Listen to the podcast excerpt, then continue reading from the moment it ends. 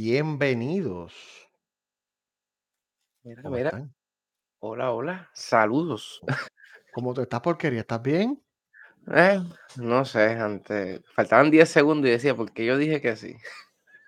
Miren, cualquier cosa, ustedes ven que este hombre aquí a mi lado de momento se desvanece, se desmaya. De momento se cae ahí.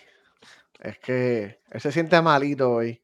Hoy no estoy bien. siente, se siente enfermito, le duele la No, no es cabecita. COVID, no es COVID, gente. Se llama Eso, dolor de eso, cabeza de tensión. eso dice la gente y después los ves en el ventilador pegado. Esto no es Sí, COVID, esto no es COVID. Yo te lo estoy diciendo. Siento esto aquí, hasta me molesta los audífonos. Imagínate el dolor de cabeza que tengo. ujú. Pero pues, vámonos. pero ¿Qué puede fuera de eso, fuera de eso estás vivo por lo menos, estás con vida. Mira, y sabes qué, no me importa. Siempre mi vaso está aquí. Pero nada. Salud. Espérate, espérate, espérate. Así, salud. Es, bi- es bien obvio. Es como que, mira, vamos a marca Sí, todo, pero nada, ¿eso qué podemos hacer? Estamos bebiendo lo mismo, es la mierda, pero pues, este. A distancia, nos dividen, nos divide un océano, pero nada, estamos aquí. Lo importante es llegar aquí con vida, mira, este, y estamos, mira, viste, ya no se me olvida.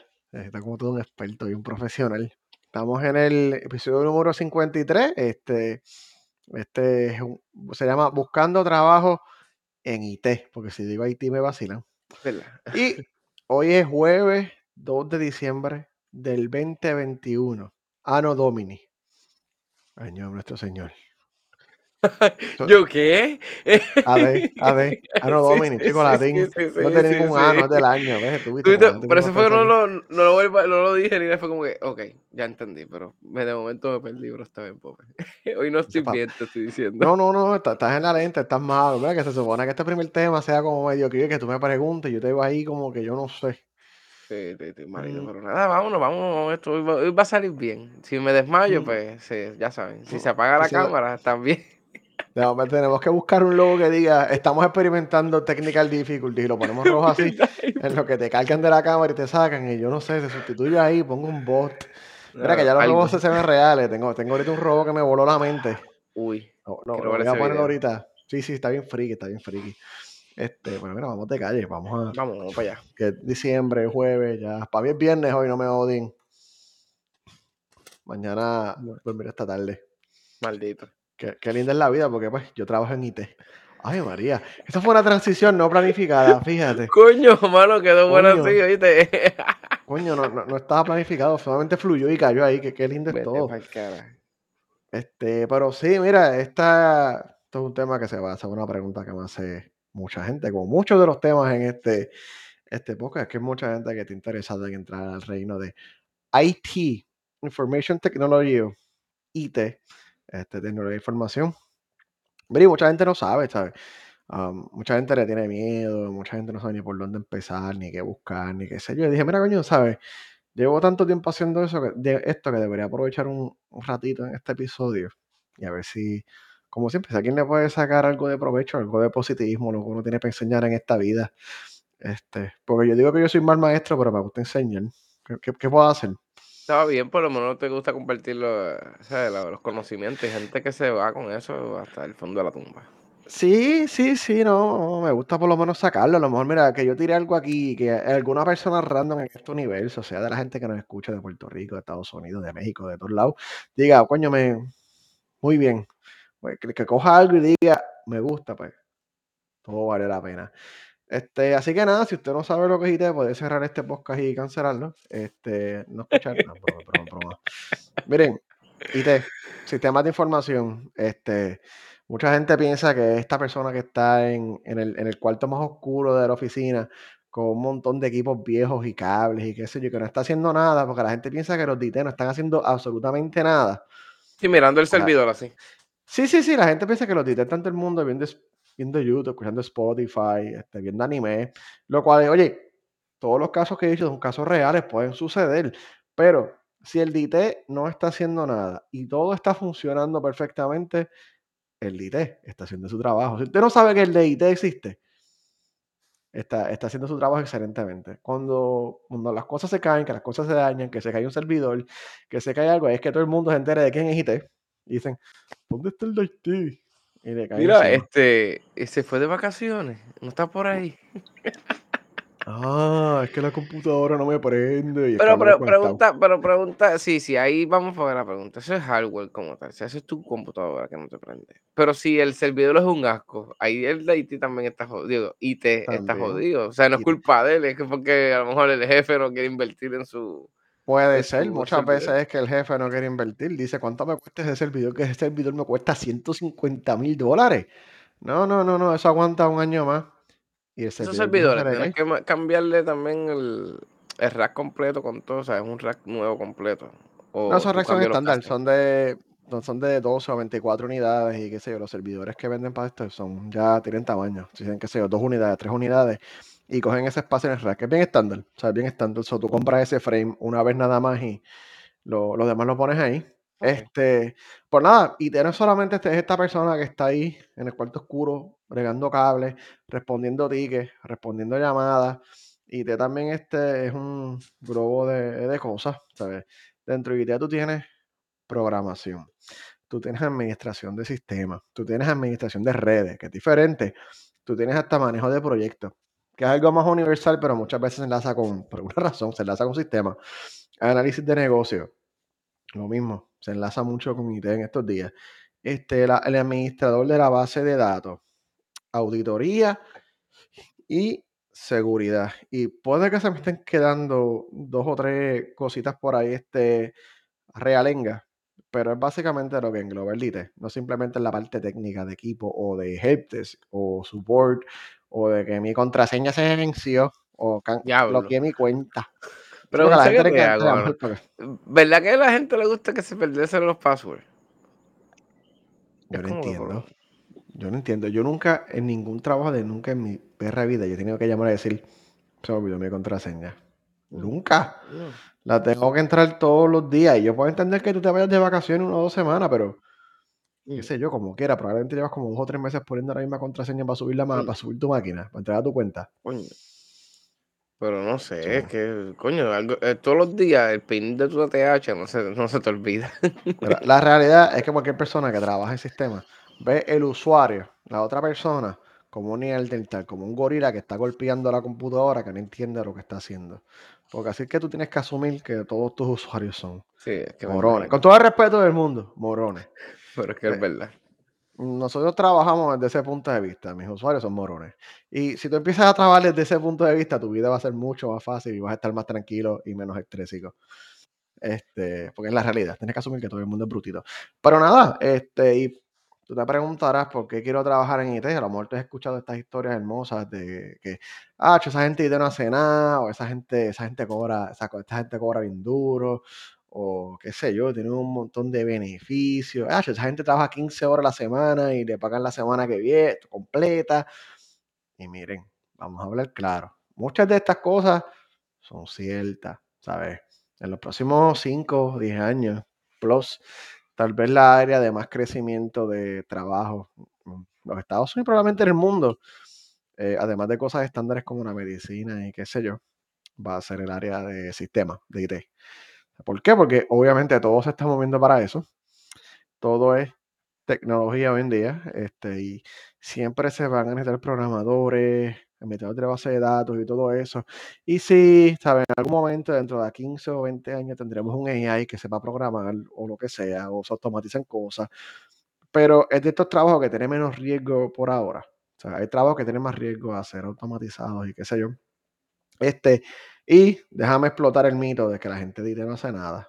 A veces tú puedes estar bastante relaxed, puedes estar echado para atrás trabajando a tu pace sin nada, pero cuando algo se explota o cuando tú tienes que entregar algo, si estás en algo que tiene este, lo que se llaman deliverables, como programación o qué sé yo, auditoría o qué sé yo, yo te aseguro que toda tu paz mental se te va a desaparecer en ese momento. Cuando Facebook se cayó.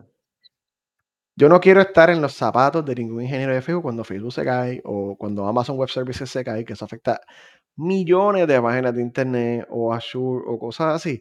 Yo no quiero estar en los zapatos de esa gente porque no lo van a estar pasando bien.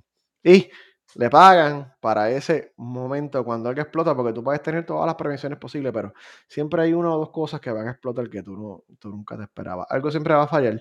Tú puedes tener el sistema que tú crees que es el más estable del mundo, sobrediseñado, con un montón de redundancia y qué sé yo, y algo eventualmente va a explotar. O sea, como yo le digo a todo el mundo, si Amazon se cae, que la la aplicación Chencho de la esquina se caiga de vez en cuando, no hay problema. Es bien cabrón, sí. Que tiene chavo, está pasando las de Caín. Mira Rockstar, Ujú. bendito, no. Pobre pobre pobre gente, pobre gente. Este, pero sí, sí, la realidad es que tiene unos buenos beneficios, este, de trabajar de la casa, usualmente paga bien, am, tiene muchos perks adicionales, estas historias de que te dan café gratis en la oficina, que puedes llevar el perrito, que tienes un PlayStation, un Switch y todo eso. Son historias 100% reales, porque yo en un lugar de trabajo que tenía, tenía un Switch, tú podías cogerte tu un si querías un break, un mental health break de 15 o 20 minutos, ibas y jugabas Smash allí con con los compañeros de trabajo. yo odiaba a este cada vez que mandaba fotos. A trabajar robándote los chavos. So, que que, es real, pero entonces mucha gente se deja llevar por eso, como que, diablo, pues esta gente no hace nada. Son momentitos, momentitos gratos de felicidad que son pasajeros, son efímeros. Por eso es que te los ponen, porque saben que te puedes ti tirar los Exacto, de por eso están ahí. Por eso están ahí, porque cuando explota el peo, explota de verdad. Así que nada, ¿sabes? Como tú que me estás escuchando, puede ser joven, puede ser mayor, acuérdese, nunca es tarde en esta vida para aprender nada. Puedes tener 60 años, mira, y puedes aprender algo. Y no es por ser clasista, pero prepárense que con hindúes no es fácil, pero Los 22 son difíciles, bueno, no, no se les Sí. entiende bien a veces. Yo los imagino que los aparte de eso aparte de eso, como que ellos son secos de de expresiones, como que tú no sé si están felices con nada, tú no sabes nada, los Ni si te ah, dijeran un chiste. no, te que, ah.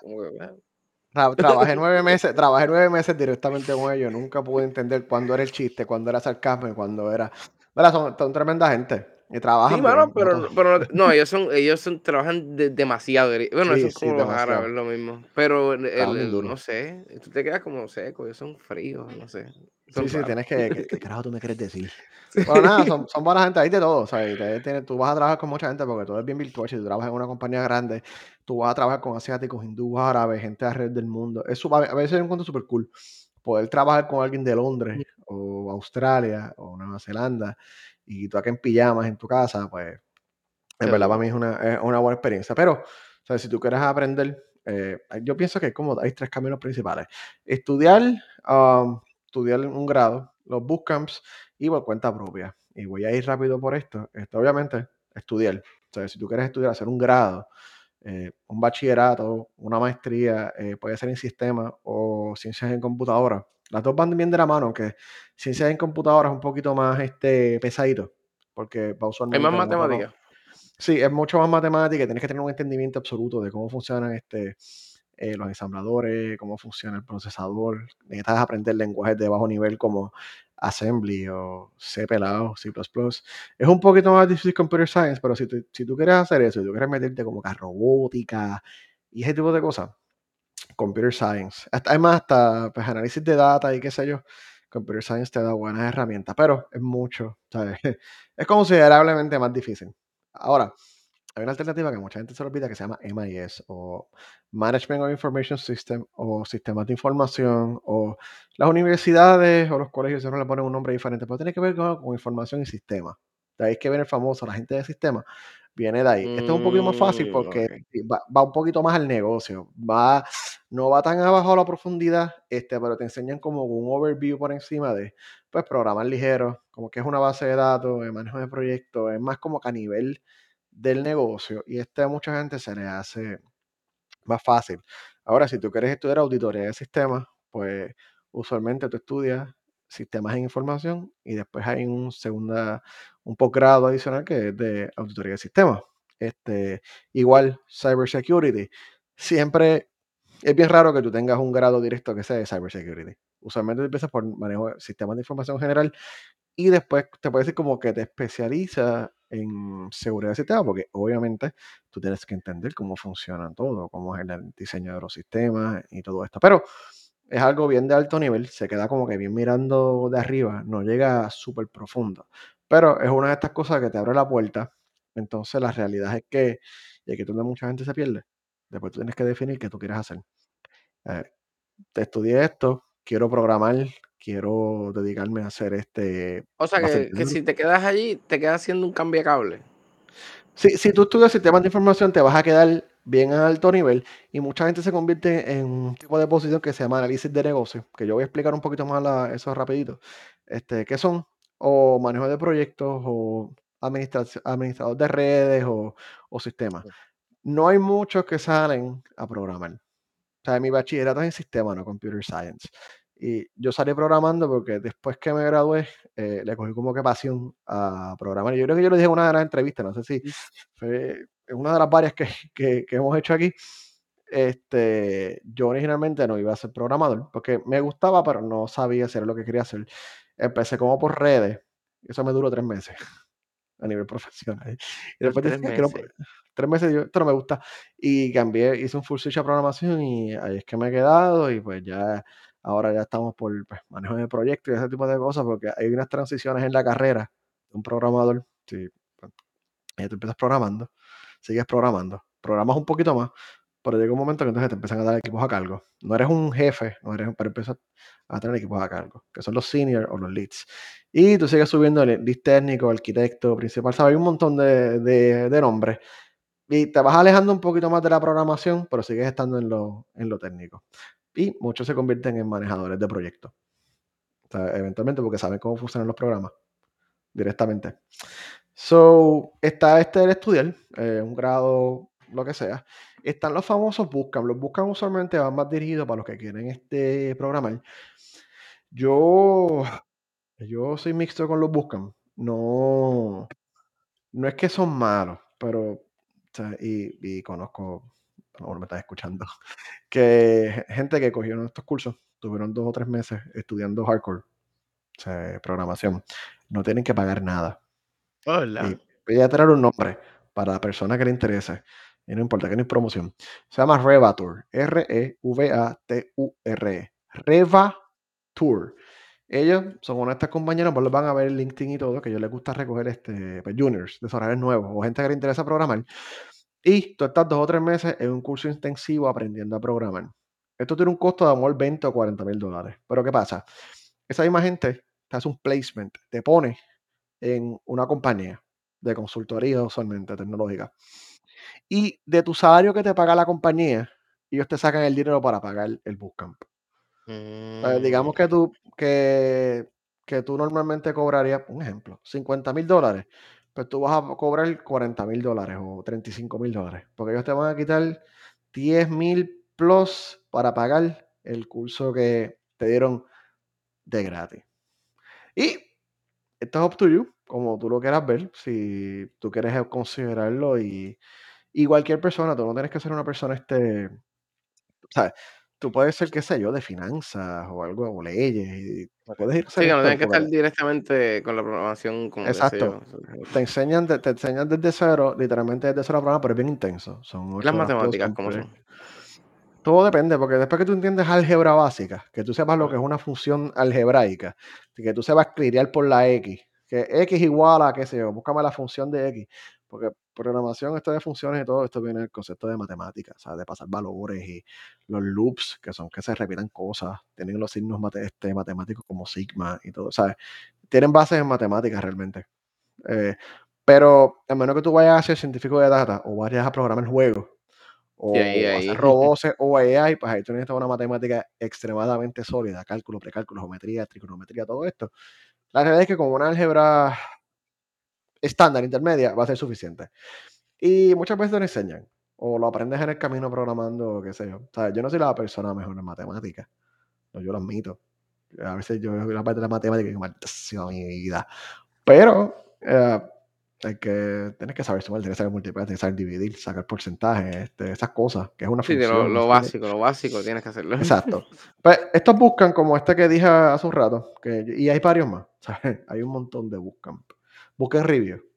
Si tú ves un, bootcamp, ponlo en Google, el bootcamp que sea, escribe el nombre y un espacio, reviews, y busca qué es lo que, qué dice la gente de, de- de esto. Porque te van a vender bombos y castillas. ¿Sabes?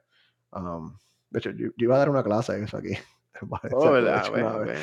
Pues, lle- llega el COVID, me llamaron. Yo ahí, ve. "Mm", pero Puñeta. Mm, Eh, ¿sabes? Son cosas bien es intenso, es intenso. Y el tercero, que es un camino más difícil, pero si quieren saber, nosotros tuvimos una entrevista aquí, Ricardo Medina, de las primeras, en abril. Sí. Este, creo que fue literalmente de las primeras, fue como en abril o mayo, este, así que si les interesa más, que empezaron desde cuenta propia, sin nada, absolutamente nada, empezaron a leer y a aprender por tu cuenta. Y aunque ustedes no lo crean, así hay mucha gente que trabaja en buenas compañías con buenísimos buenos salarios, porque aprendieron por su cuenta. ¿Sabes? Son self-starter, qué sé yo, este, buscaron un curso en Udemy o LinkedIn Premium o Pluralsight vieron dos o tres, leyeron un par de libros, ¿sabes? Le metieron caña a aprender, estuvieron un par de meses haciendo un portfolio que la gente pudiera ver y eventualmente alguien, porque se les hace más difícil, no es que tú llegas y ya te dan el trabajo, se les hace más difícil, Mm, alguien les da la oportunidad. Y a la que en sistema o en programación te da la primera oportunidad y Ya. eres decente, ya, ya, ¿sabes? No vas a tener, se supone que en teoría vas a tener pocos problemas consiguiendo un segundo, un segundo trabajo. Así que estas son las tres alternativas, ¿sabes? Am, estudiar en una universidad, lo que sea, un bootcamp, cuenta propia. Hay gente que dice que la universidad no sirve, hay gente que te dice que sí. Yo estoy en el bando, que yo estoy mixto. eh, yo pienso que yo aprendí unas cosas, pero el 90% lo aprendí por mi cuenta. Este, pero pues, tener el papel, ese bachillerato me hizo las, me abrió las puertas, se me hizo la vida más fácil. Um, hay gente que te va a decir que no, que la universidad es esencial. ¿Cómo tú Estudiar administración de empresas y cositas que te enseñan extra que te puedes ayudar en tu vida también.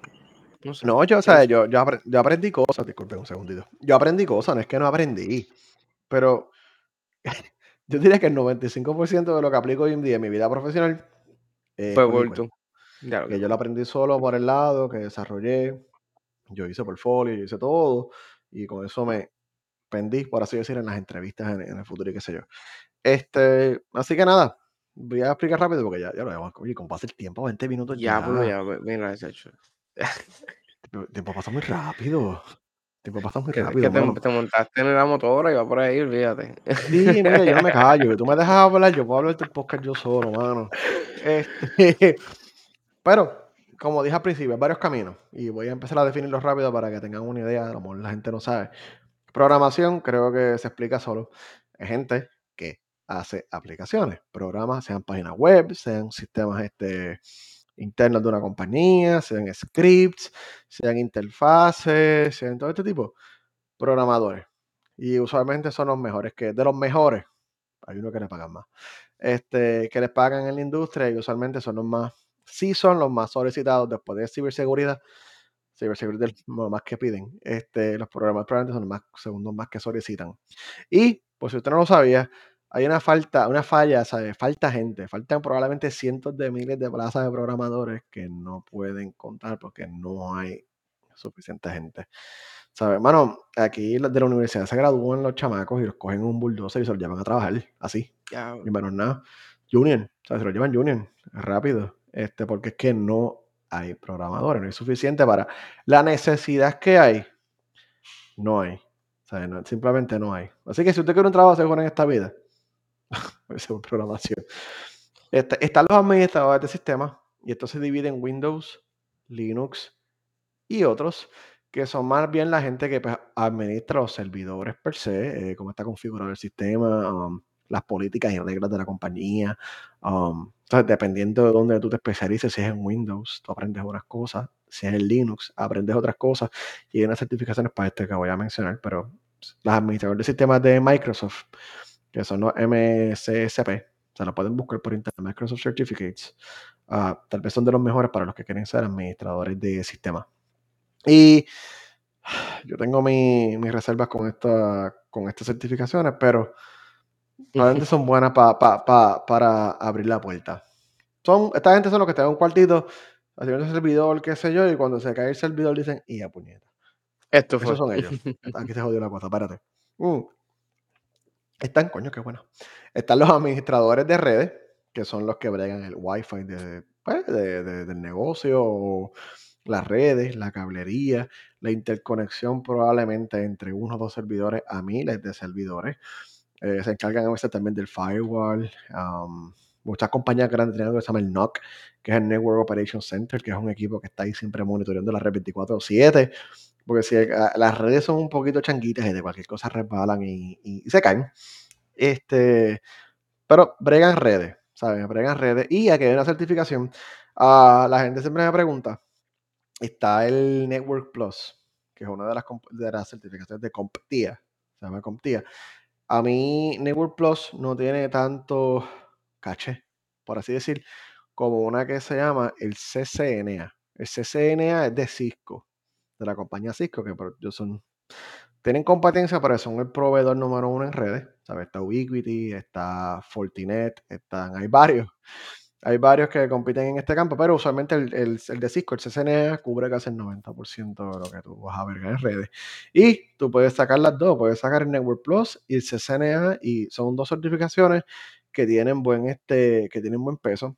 Las redes es relativamente relax, pero cuando algo falla en la red por una razón inesperada, es de las cosas más estrésicas que fucking existe porque es bien difícil identificar qué falló y dónde falló. Entonces, están también los programas, los manejadores de proyectos. Ya, usualmente es bien difícil que una persona sin experiencia se convierta en manejador de proyectos. Eh, tienen que pasar por el paso de análisis de negocio, pero digo eso un segundo. Los manejadores de proyectos son gente que, como dice la palabra, se encargan de manejar los proyectos, muchas veces de, de sistemas de programación. Tienen varias aplicaciones que tienen que manejar, piezas, presupuestos, recursos, este, y sobre todo los timelines del proyecto, cuando se vence, cuando, se, cuando tienen que estar terminadas las partes, son de los que ayudan a implementar algo que se llama la metodología Waterfall o Agile, son los que, esto, son, esto es otro mundo, que es parte del sistema, pero básicamente otro mundo. ¿sabes? Es complicado, es de los más bien remunerados, porque tú no tienes un proyecto, tienes 3, 4, 5, 6 proyectos muchas veces.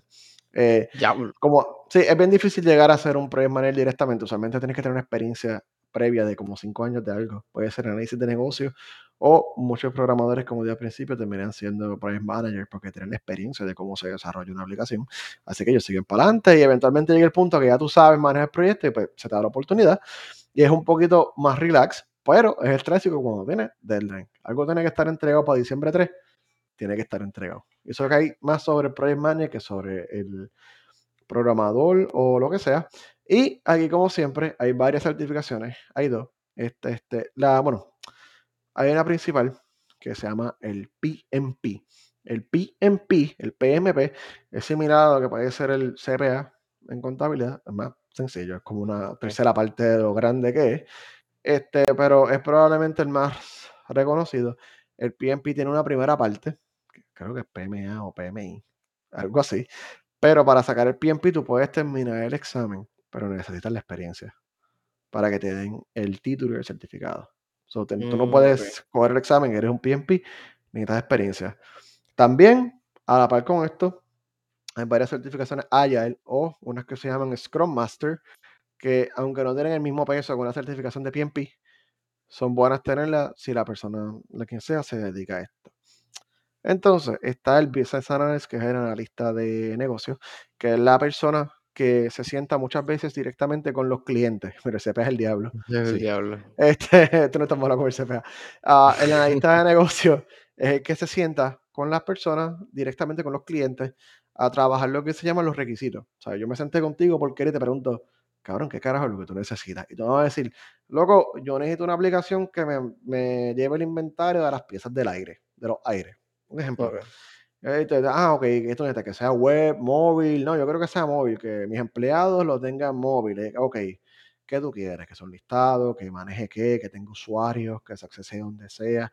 Esa es la persona que se sienta a hacer todo eso esos requisitos y se mm, sienta con el project manager para sacar el tiempo, el presupuesto y todo eso. Y es usualmente la persona con la cual trabajan mucho los programadores. O sea, yo trabajo con muchos analistas de negocio, trabajo como con cinco diferentes en el trabajo. ¿Por qué? Porque sí, porque cada proyecto tiene uno y tengo que sentarme con ellos, que es lo que ellos son los que me asignan a mí el trabajo. O hoy en día algo en lo de Agile, te dan algo como se llama un sprint, te dan como 6, 7, 8 tareas y te empiezas por ahí, tum, tum, a sacarlas, a sacarlas en la orden que tú ya sacas los cojones. La cosa es que lo saques o que adelantes y que tengas este, un progreso. Esa es la persona en este negocio. No es tanto técnica, tú no tienes que saber programar. No es malo saber para que tengas un entendimiento de lo que se hace, pero es más de negocio. Sí, es obligatorio. Sí, sí, mucha gente que estudia lo que es el sistema se van por esta línea. se van por esta línea porque es más de negocio, porque Y más administrativo y jodiendo. Eh, eh, exacto. Y análisis de negocio también te llega similar a lo, a lo que dije ahorita, a los project managers. O sea, que pueden crecer y muchas veces ah, se encaminan en lo que le llaman un track eh, gerencia. Ay, sí, porque se me está muriendo aquí. Ay, mano, me duelen hasta los ojos, el dolor de cabeza ridículo que tengo. Estamos viendo, estamos, viendo. Tranquilo, Pero nada, tú puedes. vivo. 30 minutos más, tranquilo. Mm. Dale, dale. No, la, el martes pasado tú me cubriste, esta vez. Ay. Hoy te toca a ti. Eh, yo, coño, ya me estoy como tú, se me pasó la hora, déjame avanzar, espérate. Sigo hablando, diablo, y te quedan temas, espérate, vamos a exagerar. Ujú. Si estoy hablando mucha mierda, estoy hablándole. Nada, tú tranquilo, que yo estoy bien. Mm. Yo sé que tú estás bien. Nada, para avanzar un poquito, están los DBA, que son los administradores de la base de datos. Son usualmente los que para las, todas las aplicaciones dan base de datos. Cualquiera lo que sea. Son los que usualmente manejan la estructura de la base de datos, que todas las bases de datos estén corriendo bien y optimizan la base de datos. Y muchas veces tienen que generar queries, que son pedidos de datos de las bases de datos, eh, cuando alguien te lo solicita. Eh, esto es un poquito más técnico, pero brega mucho con data. Está la gente de seguridad, cybersecurity. Está, está la gente de cybersecurity, que obviamente pues, lo que dije, bregan con seguridad. Eh, seguridad muchas veces no puedes entrar de nada, necesitas un grado en cybersecurity. Oh. Eh, algo que te diga, ok, que tú sabes de esto, porque cybersecurity incluye, ahí están, están los hackers, los, los white, los white hat hackers, están, está la gente que protege a la compañía, consultores de seguridad, gente de Configure of Fire que llevan las políticas de seguridad de la compañía. Es más elaborado, pero es más de negocio. No es tanto, no, no todo dentro de cybersecurity, no todo tiene que ser técnico. Hay una parte técnica y una parte de administración. Es cuestión de que pues, tú escojas lo que tal vez si tú quieres hackear o tú quieres defender la compañía hacks, pues es algo más técnico. Si tú quieres bregar con la parte de documentación y política y todo eso de una compañía, es algo más de negocio. O sea, Claro. no tiene que ser exactamente full y técnico. Y finalmente está la auditoría de sistemas, que son gente que se asegura que todo el mundo en la compañía esté cumpliendo las políticas de la compañía en cuanto a sistemas. Que, qué sé yo, tu contraseña no se repite, que no se expira, que tienes este backups cada siete días, um, que los programadores no tienen acceso a bases de datos que no pueden ver, ah, que qué sé yo, un gerente no tiene acceso a información de, del salario de todos los empleados, qué sé yo, ese tipo de cosas así. Es lo que hace un auditor de sistemas. Y los auditores de sistemas tienen una certificación que se llama el CISA, que es bien similar al PMP. Lo que dijo ahorita, el CISA es una de las más, este, con más peso tiene en cuanto a auditoría, una certificación de auditoría de sistemas. Se llama el CISA. Este, y creo que ya, y después de eso, pues hermano, es el resumen, el resumen es importante, hacer un buen resumen. Va a ser eh, un buen empleado, un buen candidato, mejor dicho, va a ser. Sí, o sea, la gente que no tiene experiencia siempre será hace difícil, por eso yo digo a todo el mundo, haz un portfolio, pon un ejemplo de algo que tú has hecho. Um, si es de un programa, ¿qué hiciste? Ponle el código público que la gente lo pueda ver. Si eres, estás en redes, mira, monté una red local en mi casa, whatever, que tiene cuatro wifi, cosas así por el estilo. Hasta eso, sí. Sí, mano, pues pon algo, que has hecho algo. La cosa es que ah, cuando tú eres- no tienes experiencia, a la gente le gusta ver que hayas hecho algo. Y aquí dejé análisis de data, ¿sabes? Data, los data analysis son bien importantes, son usualmente los que bregan con cosas como Power BI, van bien de la mano con los DBA, ah, está muriendo, va- van de la mano con los DBA, este, está Power BI, Tableau y qué sé yo, son otras ramas que bregan mucho con data y generar reportes, Splunk y todo ese tipo de cosas. Este, so, eso para mí es relación con los DBA, de hecho, como que esa rama. Hay un montón de cosas. Hay un montón de maneras que tú puedes entrar y a la gente que le interese, pues, bueno, espero que saquen algo lindo de esto. Algo lindo. Mira, y si tienen una duda, manden un mensaje. Yo, yo, yo, yo soy accesible y público, yo no tengo miedo. Que usted tenga una pregunta, envía para acá, olvídate. Ujú, ujú. Que si no se queda ahí, se queda con esa duda y eso, eso no es bueno, ¿verdad? A- Ahora hay una Ah, facilidad terrible, antes no había la facilidad tanto de buscar tanta información. No, y que realmente dentro de todo sí es un trabajo un poquito más relax. Excepto cuando algo explota, pero si tienes un buen equipo y qué sé yo, es bien raro que algo explote. A mí me explota algo cada una, una vez cada dos a tres meses, algo crítico explota, que yo tengo que ir con una manguera a pegar- a apagar el fuego.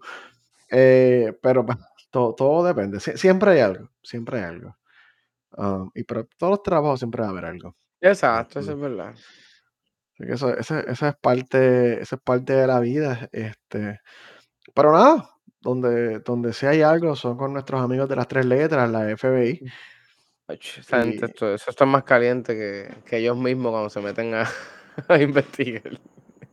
sí, sí, sí, vamos a nos movimos de Haití aquí, este, de IT a la FBI, no te preocupes, porquería, tú échate para atrás y bébete tu bébete tu tu Celsa. Yo vengo. Ah, voy a sacar el video y me quedo yo solo aquí, olvídate, no te preocupes. Te demueras, por favor, No, que no, todos te bien, queremos, bien, bien. todos to todos te queremos. Mira, pues entonces, este, nada, un hay un documento de entrenamiento de la FBI que salió a la luz pública. Este documento tiene fecha de enero de del 2021, así que este está nido. Este, es un documento, como dije, de entrenamiento a los a los agentes de la FBI en cuanto a seguridad de sistemas. Este, y voy a aclarar algo antes de empezar aquí a explicar. El acceso del FBI a estas aplicaciones es legal, no es ilegal, es no completamente legal bajo, bajo los Estados Unidos. Dentro de los Estados Unidos es completamente legal, no es que están haciendo algo ilegal. Solamente para que tengan una idea de, pues, cómo, cómo es que, cómo es que trabaja la cosa. Este, y hay una, hay una segunda, hay una segunda parte aquí, que es que, pues, aparentemente alegadamente no se pueden ver lo- lo- los mensajes encriptados, pero todos vamos a reírnos de ese chiste. Ah, El FBI papá Dios, yo yo ella es como los ojos todo todo todo lo que lo ve. Todo el mundo dice: "No, Bad. Bunny con el del ojo ese", no es Bad Bunny, el FBI es el verdadero ojo. Eh, es legal porque en Estados Unidos existe algo. El nombre en español no es la primera vez que lo digo y se me olvidó, cabrón. En inglés se llama Subpina. S-V-P-O-N-A. Puta vida, escucha ese ese Eh, sea. Yo sé que, yo sé que Luz lo va a escribir ahorita en el chat y voy a saber qué diablo porque siempre me quedo en el mismo, me quedo en el mismo cero de diablo que con, con esto. Este, que se entrega, que se, usualmente esto se le entrega a las compañías de como que dame esta información y las compañías usualmente acceden. Este, irónicamente, Apple es de las más que Apple es de las más que suelta información sin, sin miedo en esta vida. Apple les dice, mira, toma un suspinazo, seguro, toma todo lo que tú quieras. Toma tú. ¿Qué, qué tú quieres? ¿Qué tú quieres? ¿Dónde ese hombre se vio un toma? Aquí está la información, olvídate de eso. ¿Qué más tú quieres? Apple es un poquito así, este, intenso. Eh, pero nada, para que veamos más o menos el tipo de data que la FBI puede extraer y solicitar. Eh, iMessage de Apple, eh, el primero en la lista, eh, Guau. tiene un contenido limitado. En teoría no pueden sacar todos los mensajes de texto de tu celular, pero esto tiene un asterisco al lado, que lo voy a decir ahora. Eh, usualmente pueden sacar información básica de la persona que envió el mensaje, como el nombre, email, número de teléfono, cuándo se registró, esta información básica. Am, pero si tú eres de los, y yo creo que todo el mundo que tenía por lo hace, si tú eres de los que hace un backup al iCloud, este, el iCloud per se, por más que Apple te diga que está encriptado, la llave, Apple tiene la llave que decripta tu data. So, cuando le llega un suspina de estos del FBI a Apple, Apple le da la llave con el acceso al backup. So, Guau. FBI puede decriptar tu backup de iCloud y ver todos tus mensajes que van a estar ahí, lindos y puestos ahí públicos. Todos, todos, todos los dick que todo no van a estar ahí. Usted Así que borra todo y rompe el teléfono y se le van a reír ya vamos a hablar todo. Cuando usted borra algo en un sistema de información, usualmente no se borra físicamente. Usualmente hay un flag en la base de datos que dice está borrado o está visible. Y cuando usted lo borra, este flag se marca y a usted no le aparece. Y ya, lo borré. No, Está ahí, eso funciona así, eso no funciona así. está ahí. Yo te, asegu- yo te aseguro, a ti que me estás viendo que está ahí. Este, pues nada, esa es el message. Así que si van a hacer algo ilegal, no lo usen en message, por favor. Ser estúpido primero que nada. Este, hay otra de las aplicaciones que mucho se usa, es una que se llama Line. Line puede proveer la misma información que iMessage, nombre de display, email, ese tipo de información. Este, pero también pueden, la FBI puede tener acceso y descargar los últimos siete días de mensajes que usted envió usando la aplicación. Al menos que usted haya escogido que lo encripten. Pero como dijimos, dijimos, como dijimos, esto tiene un asterisco, este, porque si usted cree que no pueden decriptar la información, son otros 20 chavos. Um, so, en teoría pueden ver solamente los últimos siete días. Tercero, y mi favorita, está Signal. Signal que yo, yo siempre lo vendo y lo represento por ahí. Eh, la única información que ellos dan es simplemente la día, el día y fecha que se registró un usuario en su sistema y cuándo se conectó la última vez. Porque los mensajes de Signal, sí las llaves están individuales. O sea, Signal tiene una seguridad un poquito más avanzada. Este, por eso probablemente es la aplicación que más usan la, la gente con... Eh, No, no, no solamente, mira, vamos a esto no solamente para cosas ilegales. Hay gente como, ya habíamos hablado antes, gente que está en otros países como China, Irak, Irán, qué sé yo, usan estas aplicaciones para enviar mensajes internamente para que el gobierno no los siga o los traquee. So, si tienen un spot importante en el mundo no todo tiene que ser ilegal. Este, pero e- esto, esto es Signal, ¿sabes? Signal es bastante, como dije, un poquito bastante más seguro. Y fueron, no sé si recuerdan el podcast que nosotros hablábamos, que fueron los que encontraron un kit de una, de una compañía privada. Ellos fueron los que lo encontraron en la calle y revelaron información y, y- sellaron sus vulnerabilidades en el sistema. Y sabemos Este, que, que le- los muchachitos tienen eso ya. o sea, yo- se- ujú, eso, eso- eso está de más. De que mira, dame el teléfono acá, que tengo eso, te lo conectan ahí, te lo vacía y se acabó. ya, uh, bendito, tengo toda tu papá vida. Dios, un papá Dios bendito. Telegram es todo que aparentemente va a estar, según este documento de la FBI, que está bastante eh, lockdown. Y alega- y alega- o sea, aparentemente alegadamente no revela absolutamente nada, ni siquiera fecha ni nada por el estilo. Este, puse este más de interés, porque aquí nadie lo usa. WeChat, W-E-C-H-H-A-T. Es una aplicación que es la aplicación de mensajería que más se usa en China, eh, WeChat. Entonces, este, si tú usas esta aplicación fuera de China, lo usas en Estados Unidos, ellos sí aceptan estos suspinas del FBI, pero solamente entregan información básica. Si no es Mm, ciudadano de China. Si eres ciudadano de China, no te van a entregar nada. Cuenta la leyenda que no entregan los mensajes de nada. Pero exactamente, es el WhatsApp, el WeChat es el WhatsApp chino, literalmente. O sea, es el WhatsApp chino. Y gracias, Millo, porque eso me lleva la- directamente a la aplicación que probablemente en Puerto Rico se usa mucho. En Estados Unidos lo- lo- los americanos no usan mucho WhatsApp. Vamos a hablar claro. ¿Y qué usa Messenger? iMessage, aquí es Apple. Ah, Hay. Apple y Sí. el Messenger de Facebook son los más que se utilizan aquí. Este, pero WhatsApp se usa mucho para nuestra audiencia en Latinoamérica. O sea, se usa mucho en Latinoamérica y en Europa. Se usa mucho. España, este, Alemania, Francia. WhatsApp se usa mucho porque el WhatsApp es una aplicación genérica, funciona con todos los celulares igual. No es como iMessage que solamente trabaja en Apple. No, por sí. Este, pero WhatsApp, yo, pues, WhatsApp es de Facebook, recuerden. Disculpen, disculpen. WhatsApp es de Meta. Meta, me- eh, me- eso de Meta. decir, eso es Facebook, ¿qué es eso? Uh. es eso. Meta, meta. Este, así que WhatsApp, que usted envía tantas cosas ilícitas por WhatsApp, que usted le dice a una jeva que está conociendo, mire lo que hay para ti, mami. Y ese Ahí tipo está. de cosas. O usted diga, mira, papi, te voy a vender aquí 20 gramos aquí en la parada 18. Eso me acabo de inventar en vivo, cabrón. Y, y- está. Ah, Y ¿qué- es qué tal? verdad, Pues miren, verdad. WhatsApp, que es de Facebook, slash meta, la FBI le entregó un suspina y le va a entregar absoluta y totalmente toda su vida. Todo. Completo. Todo, todo. Provee los contactos que tú usas. O sea, de quiénes son ahí. Y sobre todo, lo más importante es que cada 15 minutos envía este, una notificación que de quién tú le enviaste un mensaje y a quién. Ahora, Diablo. WhatsApp encripta la comunicación de punto a punto.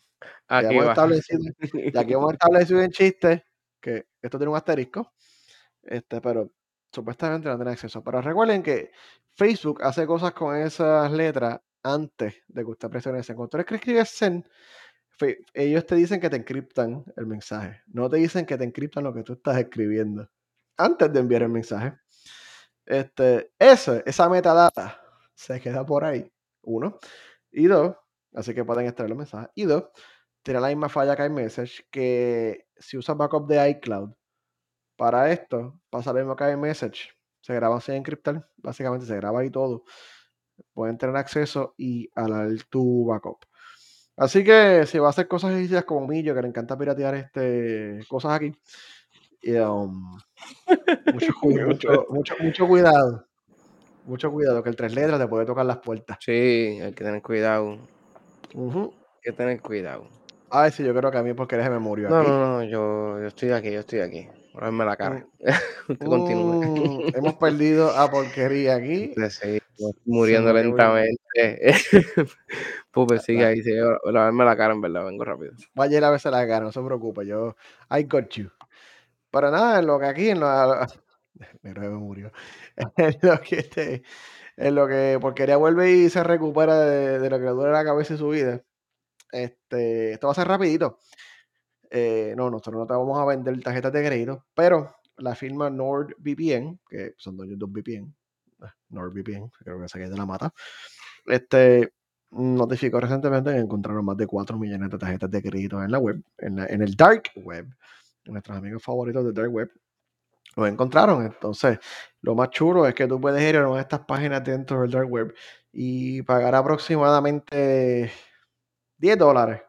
Creo que son como 6 dólares americanos, 9 euros si está en España, qué sé yo, para poder comprar acceso a una tarjeta de crédito con toda la información que está ahí y hacer compras pues, fraudulentas. ¿sabes? Son tarjetas de crédito válidas. Y usted se preguntará de dónde sacan este- estas tarjetas de crédito, cómo las consiguen, dónde las buscan. Pues eh, uno de ellos pues, puede ser por hacks que hackearon a las personas. Pero la, para la que más comúnmente ocurre que le roben números de tarjeta de crédito a las personas es con el phishing, que es que te dicen presiona este link, ve aquí, y la gente en toda su brillante entra a su número de tarjeta de crédito en cualquier página de internet que encuentran y te capturan la información. O, así mira, porque ya volvió. Mm, Gente, los que están aquí ahora, perdonen por haberme ido, pero es que hoy yo me estoy muriendo. Yo le dije, se olvida un paréntesis, yo le dije, "Mira, pues, si te sientes tan mal, vamos a cancelarlo. Y él me dijo que no, que esto es un podcast de calidad, ¿verdad? Que tú me Para dijiste algo así. es para débiles. Y él me dijo que a la fanaticada que nos escucha, que él tiene que estar hoy aquí por ello. Pero no, hay que hacerlo. Está bien, No, es que tengo un dolor de cabeza. Tengo un dolor de cabeza en verdad. O sea, Ujú. son dolores de cabeza que te dan hasta náusea. Y Mira, ver la luz, tengo, déjame ver de nuevo vino, eso Sigue, sigue con el vino blanco. Eso se llama un hangover ayer. Agüita para Ay, ti. Pero nada, este, perdón, continúa. Porque está mal- tranquilo, papi, con amor y cariño eso hacemos. Tú, tú quédate ahí. Tú quédate ahí, no te preocupes. Comenta de vez en cuando, puedes dormirte, que no pasa nada. Este, so, usan el phishing o la gente que le encanta conectarse en el mall, que están en el mall, sacan su celular de su laptop y se conectan al wifi público del centro comercial y deciden, coño, déjame hacer esta compra interesante por Amazon. Gente, cuando tú tienes un wifi público que no tienes password, esa información está sin encriptar. Eso es verdad que hay protocolos de seguridad, SSL y qué sé yo, por eso está en el aire. Pueden cachar algo. Por eso es que The Watchdog se conectaba en todos lados. Enseguida. No, no, pero la realidad es que mucha gente las cogen de bobo con esto, con un link que les llega. Mira, tu cuenta está comprometida, clique aquí, o tienen un malware o algo en la computadora que cuando entran el número, que la gente se pone loca bajando este programa como LimeWire. Chamillo. Como LimeWire o aplicaciones, ex- extensiones para los navegadores que muchas veces no son las más reputables y pues le capturan la información antes. Así es que llegan al dark web y las venden por mucho dinero, entonces las compañías de crédito. Que a mí no me importa las compañías de crédito. O sea, pierden millones de dólares. A mí no me importa. Fuck them. Pero pues la realidad es que ese costo se lo van a pasar a la... El banco no pierde. Acuérdense, el lema de este época es que el capitalismo siempre gana. Ese costo se lo es, es que pasan es la verdad. Ese costo se lo pagan, este, se lo pasan a los usuarios. Porque las tarjetas de crédito tienen un, pa, ellos no te, te roban la tarjeta, será una compra de mil dólares y no es tuya, la tarjeta de crédito te la perdona. Ellos lo bregan con el vendedor o whatever, y tú no tienes que preocuparte por nada. Pero, este, de algún dinero sacan, de algún lugar sacan este dinero y usualmente lo sacan con actividades predatorias a gente que, pues, de más escasos recursos y le trepan los intereses a 22%, y que si pagaste tarde, toma 60 dólares de que pagaste tarde, y ese tipo de cosas, este, de, de ahí viene.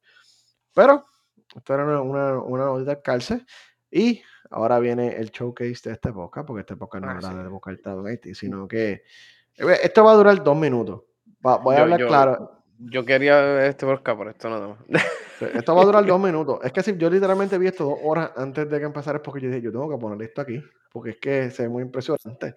So, si me están escuchando por audio, eh, me disculpan, voy a intentar explicar después exactamente lo que puse en video. Pero déjame poner esto aquí, déjame ponerle pausa. Y les voy a presentar aquí, porque el mundo da suficiente miedo, este, a nuestra amiga Ameca, que es un, un humanoide. Eh, Ameca, eh, este, que da miedo con cojones cuando tú la ves. Se, ve súper fucking freaky. está, hecho por sí, está hecho por una compañía de Londres que se llama Engineer Arts. Este, y nada, yo voy a poner el video aquí para que ustedes vean a, a Mecha. Eh, cómo reacciona y cómo se. Todo te está moviendo, está moviendo el brazo, no da miedo. Todo ahora, que ustedes dicen ahora cuando abre la cara? ¿Mm? Que eso no da. Es uno de los miedos que tienen de poner robot. Porque la gente que tener esa gente así cerca se siente la frialdad de la, de la cosa que tienes al lado. Esto no vieron el robot. Oh, Matrix. Ya se asustó. América se asustó. Y ahora está triste. Pero mira, nos está mirando. América nos está mirando. Y Ameca está abriendo nuestros brazos y nos va a sacar el dedo malo y nos sonrió. ¿Verdad que sí? Yo pensaba que iba a sacarme. Yo pensé que iba a sacar. Y ya lo tú Mira, no, que me estoy muriendo. Soy en mi peor cara. Eh, así que nada, gente, lo que estoy escuchando por audio, un resumen rápido. Puse un video de Ameca eh, mirándonos con su cara friki. Eh, en verdad, yo voy a ver si puedo sacar un clip de esto. Mira, porquería. Tú que eres nuestro nuevo marketer aquí. Mira, si, si le llegaron 500, si le llegaron 500 invitaciones de Instagram, es nuestro nuevo marketing. Sí, estoy moviendo ese Instagram, a ver si subimos ese Instagram, porque bendito mm. sea Dios. No, no, voy a sacar ese reel sí, para subir reels, porque empecé a subir reels en Instagram. Ese Instagram lo que había era una soledad. No, Por eso es que tengo dolor de cabeza. te he dicho que el marketing no es lo mío, así que porquería va a estar en el marketing. Nada, este Android que enseña aquí que nos dio miedo y nos va a perseguir por toda la noche con pesadilla, eh, mezcla inteligencia artificial con un cuerpo artificial en lo que se llama AI por IAB. So, Artificial Body y Artificial Intelligence, para que le siga dando un poquito más de miedo.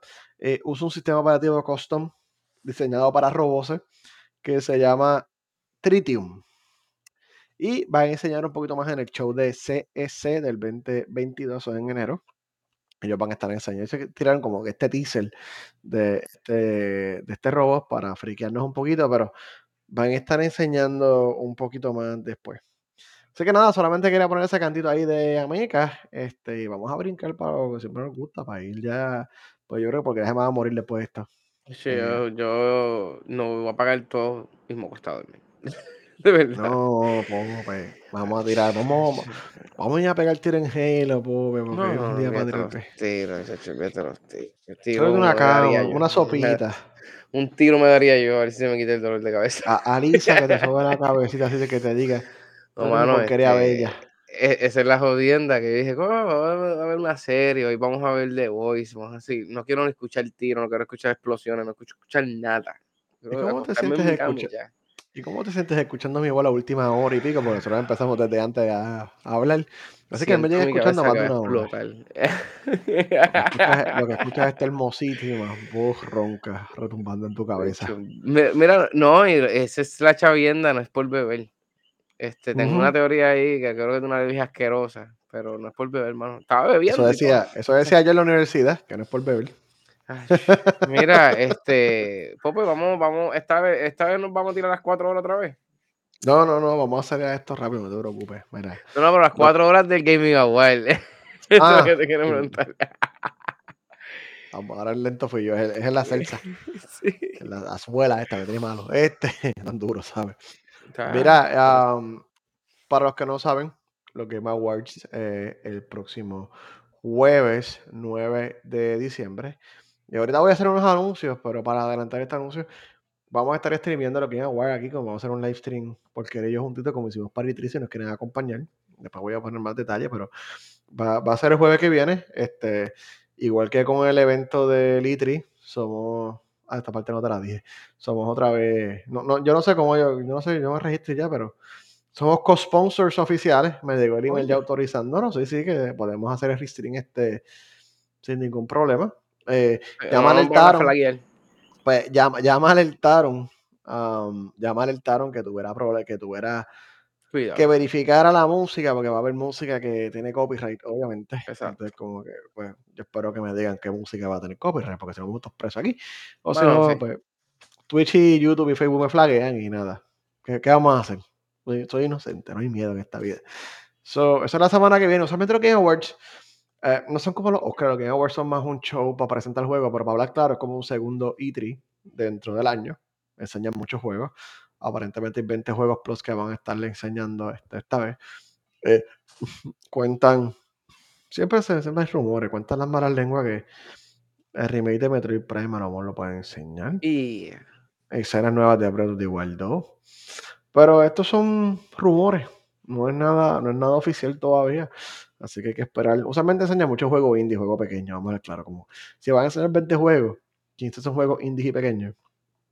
Pero siempre hay dos o tres cosas buenas y pues cuando le dan un premio a un juego que es una mierda y yo digo, este juego es una porquería porque esto ganó, me gusta. La realidad es que ya al final me estoy durmiendo porque son muy largos y dura tres horas este año.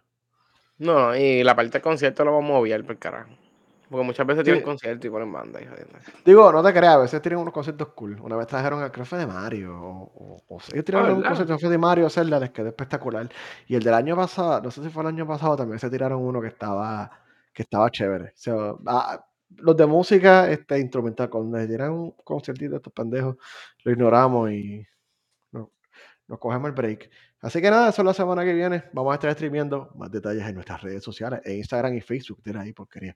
En Instagram sobre todo. este, nada más noticias gaming. ah, Battlefield, una franquicia pues, clásica de videojuegos, básicamente. Que tuvieron un desastre absoluto con Battlefield 2042 que salió hace una semana o dos. Este, Sí, como la gente lo- perdió dos terceras partes de todos los jugadores que lo estaban jugando online. Se quedó solamente con la tercera parte. Eh, porque aparentemente el juego tiene un montón de glitches, tiene un montón de bugs. Te conectas al Discord, te va a morir. Eh, tiene un montón de errores, tiene un montón de, de fallas, um, se siente incompleto, no tiene un campaign, quitaron cosas que hacían Battlefield, Battlefield como las clases. Yo me lo iba a comprar con mucha emoción y empecé a ver los previews antes, bueno, después de jugar el, el beta. Jugué el beta y eso fue suficiente para decir, no, no voy a gastar mis 60 dólares en, esto. Este, pues parece que fue tan malo y le explotó tanto en la cara a nuestros amigos de Electronic Arts que ellos decidieron entonces poner una persona que se llama Vince Zampella Zamp- como una persona a cargo de la franquicia de Battlefield. Y digo el nombre porque aunque a usted no lo conoce, pero un nombre importante, porque él es el, pues, el fundador de Respawn Entertainment, que son los que hicieron Titanfall. Y para mí el mejor first person shooter del Mm. mundo es Titanfall 2. Bien cabrón. Eh, yo amo Titanfall 2. Y Nada más pues, explotarte para el carajo con el titán ese y salir disparado para arriba. ah, nada como bella, eso, nada. Y el, el bella, campaign de, bella. el campaign de Titanfall 2 estaba excelente, mano. O sea, Sí, tenía unas mano. cosas únicas. O sea, yo amo Titanfall 1 y 2. O sea, me encantaba jugarlo y ojalá hagan un tercero, pero no lo van a hacer porque, pues, ellos también son los, los que crearon Apex Legends. Apex Legends no tiene la misma fama que Fortnite, pero genera una cantidad de dinero inmensa, ¿sabes? Inmensa. Mm, mm. Y también, esta persona, este, voy a repetir el mismo chiste como lo escribe ahí. Pero él es parte de los creadores originales. Hay una franquicia indie que ustedes conocen, eh, eh, pues, es indie, que se llama Call of Duty. Él él es uno de los fundadores de Infinity Ward. Desde, trabajó en Medal of Honor, para allá para el 98, para ese tiempo. De ahí Ya. salió Call of Duty y para los demás juegos. Es de, Infinity Ward, que lamentablemente ya lo que quedan es cantitos de Infinity Ward. Pues él era, él es uno de esta gente que trabaja en esto, de esta franquicia indie. Así que él se va a estar encargando ahora de la franquicia de Battlefield para ver si la puede rescatar. eh, porque está malita, está, está, está caliente. Supuestamente están haciendo un juego single player con historia. Yo, yo no sé qué está- están haciendo algo ahí para intentar resolver ese, ese desastre que tiene. Este, y nada, y finalmente voy cerrando. Los que van a Final Fantasy XIV como yo, la expansión de la nueva expansión sale mañana.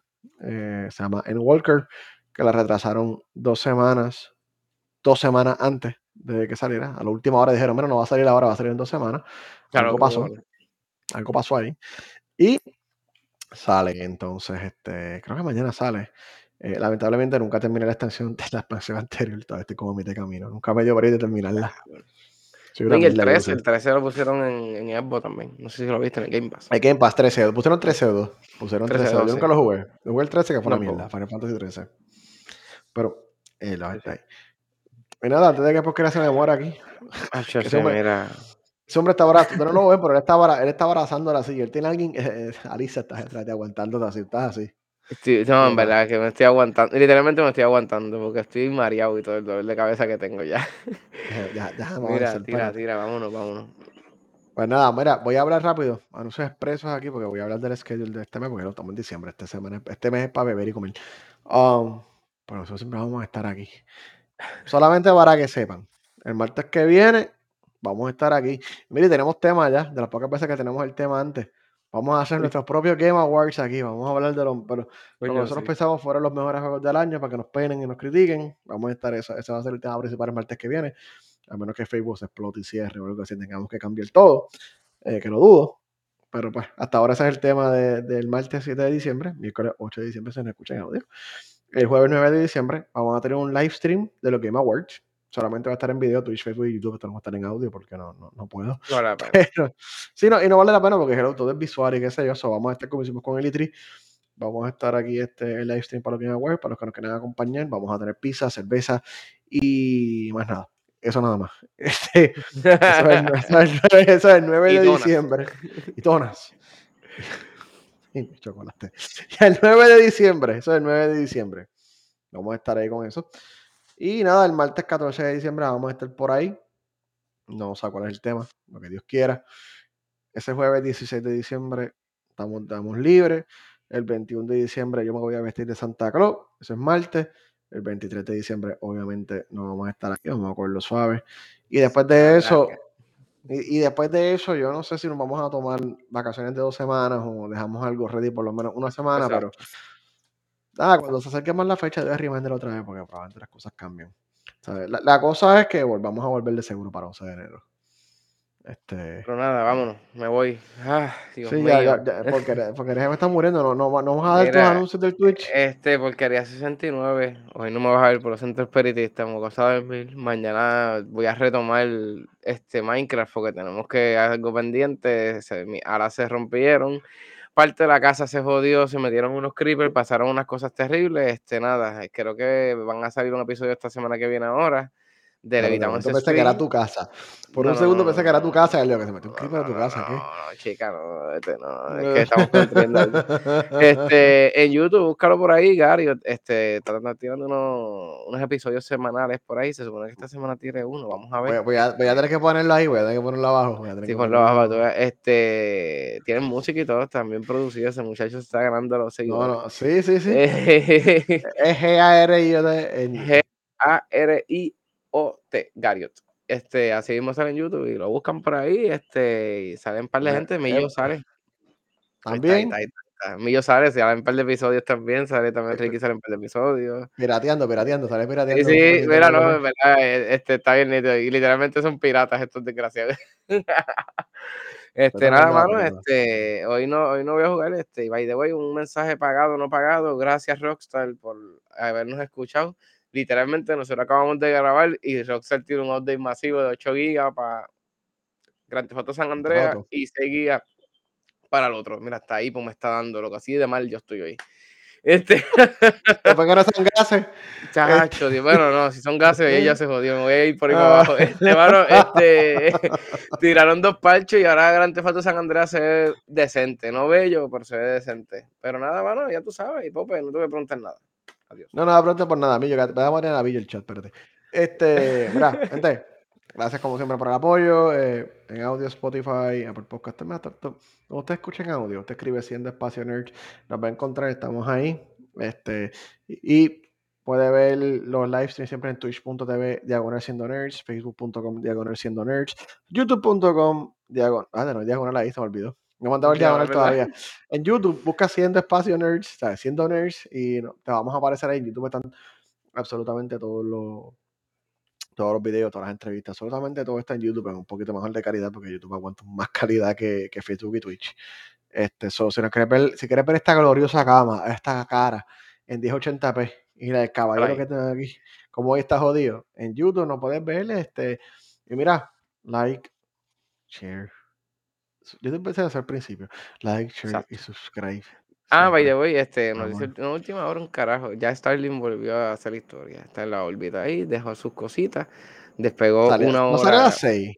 Salió a las 6, sí, pero ya, acuérdate, eso tarde un poquito. Ya aparentemente llegaron los, los satélititos, llegaron por ahí. Como me una notificación que ya aparentemente hasta recogieron el rocket y todo. Ese muchacho de los mozos está terrible, mira. Eh, voy, vamos, debería tocar ese un tema después, Marte. Hoy no lo voy a tocar porque me estoy muriendo, pero este lo estaba... El, el, está caliente, el homo estaba caliente porque va a votar gente SpaceX por lo Eso te iba a decir, pero mira ese rocket lo estaba a ver que lo usan, para que tú veas. Pero nada, Corillo, gracias por escucharnos, hermano, y perdonen hoy mi... me estoy muriendo, en verdad. Me, estoy, me está temblando hasta la voz. Mira, nos vemos, Corillo. Gracias por escucharnos. qué sacrificio. Voy para allá a llevarte sopita en lifting. Ah. No, nos murió porquería. Gente, gracias. Nos vemos el martes que viene. Nos vemos, Corillo. Vamos. Mira que entres a